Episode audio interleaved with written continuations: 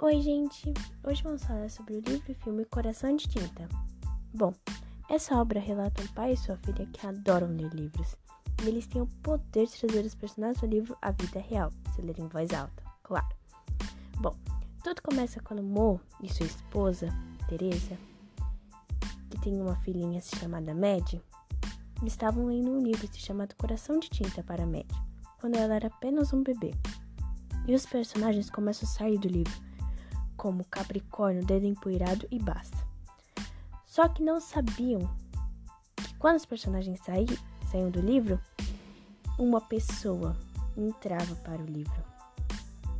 E bom, e foi isso que aconteceu. Mãe de Média entrou, Teresa. Os anos se passaram em Capricórnio e Capricórnio todos esses anos foi procurando Mu para pegar o livro porque ele tinha medo de que colocassem ele para dentro de novo. Bom, quem avisava Mo era Dendo Empoeirado, que era do bem. Bom, já basta ficava trabalhando para Capricórnio, que era do mal.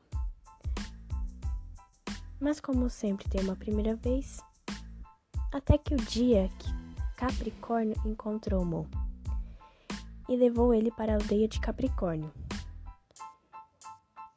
que fez ele trazer coisas do livro. Agora você só vai saber o resto e com mais detalhes se você ler o filme, se você ler o livro, na verdade, errei, desculpa. E se você ver o filme. Bom, boa sorte.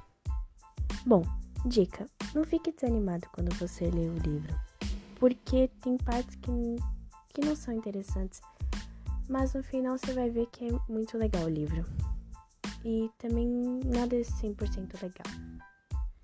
Sobre o filme, filme, você vai ver que muda um pouco do livro. Por exemplo, no começo, no começo do filme, começa a história, eles estavam em casa. Já no filme, começa a tarde e eles não estavam em casa. Bom, mudanças são poucas, mas o livro sempre é mais rico em detalhes.